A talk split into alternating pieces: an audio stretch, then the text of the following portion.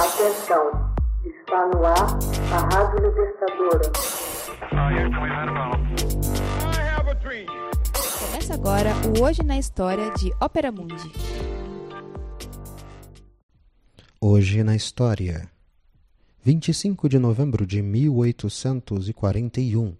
Escravos do navio Amistad são absolvidos nos Estados Unidos. Em caso julgado pela Suprema Corte dos Estados Unidos em 25 de novembro de 1841, escravos que tomaram o navio Amistad são postos em liberdade. Eram 53 homens, vendidos como escravos na África e levados para Cuba, onde foram obrigados a embarcar no navio espanhol Amistad, com a finalidade de serem negociados em outros países. Os acusados assumiram o controle da embarcação quando o navio ainda estava no litoral cubano. E após assassinar alguns membros da tripulação, ordenaram aos demais que seguissem rumo à África. Porém, o Amistad foi abordado por um navio de guerra estadunidense e os negros foram tratados como piratas. O governo dos Estados Unidos queria que fossem devolvidos a Cuba, mas o Supremo Tribunal declarou os homens livres, de acordo com o direito internacional que proibia o comércio de escravos naquela época. O processo foi um pouco usual, um caso de liberdade. Envolvia questões e partes internacionais, assim como a lei estadunidense.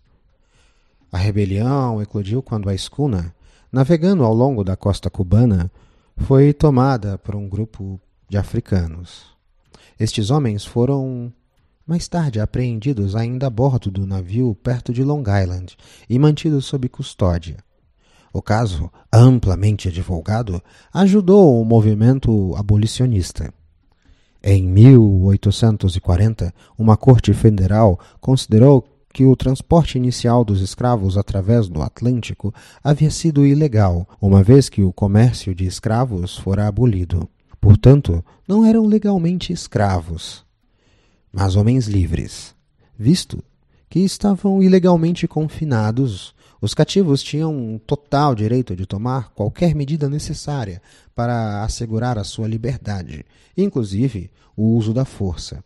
Em fevereiro de 1839, comerciantes portugueses de escravos haviam negociado um grande número de africanos de Serra Leoa, embarcando-os em navios negreiros para Cuba, centro do comércio de escravos.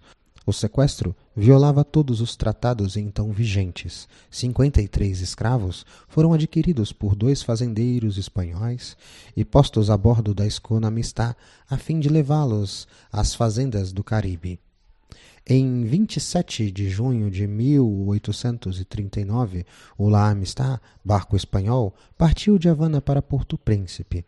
A viagem estava prevista para quatro dias, de modo que a tripulação espanhola carregou-o com rações para esse tempo, mas não previram que fortes ventos iriam retardar o deslocamento.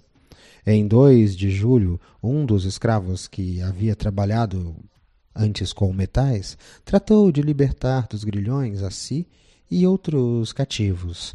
Os africanos então mataram o cozinheiro, que um pouco antes havia dito que eles seriam mortos e comidos por seus raptores. Mataram também o capitão, numa luta em que dois escravos também foram mortos. Dois marinheiros escaparam num bote. Os africanos pouparam a vida de dois tripulantes que poderiam conduzir o navio com a condição de levá-lo de volta à África. Pouparam igualmente a vida do escravo pessoal do capitão, usando-o como intérprete. Esses tripulantes enganaram os africanos e rumaram o Amistad para o norte ao longo da costa dos Estados Unidos. O navio foi visto repetidas vezes, lançaram âncora a meia milha, a meia milha de Long Island em 26 de agosto. Alguns escravos desceram para buscar água e provisões. O tenente Thomas Gidney, comandante da guarda costeira, viu alguns desses homens na praia, ordenando-os que fossem detidos, e o navio com o pessoal a bordo apreendido.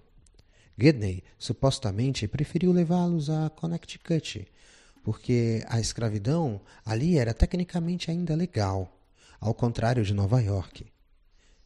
Guinea esperava obter lucros com a venda desses homens. A tripulação foi libertada, mas os africanos ficaram presos em New Haven sob acusação de assassinato. Apesar dessas acusações terem sido rejeitadas, foram mantidos em confinamento, pois o caso virou para o direito da propriedade. Em 1840, uma corte federal considerou que o transporte inicial dos escravos através do Atlântico havia sido ilegal, uma vez que o comércio de escravos fora abolido. Portanto, não eram legalmente escravos, mas homens livres. Visto que estavam ilegalmente confinados, os cativos tinham o direito de tomar qualquer medida necessária para assegurar a sua liberdade, inclusive o uso da força. A corte local decidiu que o caso deveria ser levado à jurisdição federal. A alegação de que os africanos eram propriedade privada não foi acatada, porque estavam sendo ilegalmente considerados como escravos. O ex-presidente John Quincy Adams tomou a defesa dos acusados, afirmando que ambos tinham o direito de lutar para reconquistar a liberdade. A Suprema Corte decidiu a favor dos africanos. 35 deles voltaram à sua terra natal. Os outros morreram durante a viagem ou enquanto estavam presos aguardando o julgamento. Você já fez uma assinatura solidária de Opera Mundi? Com 70 centavos por dia, você ajuda a imprensa independente e combativa. Acesse www.operamundi.com.br/apoio.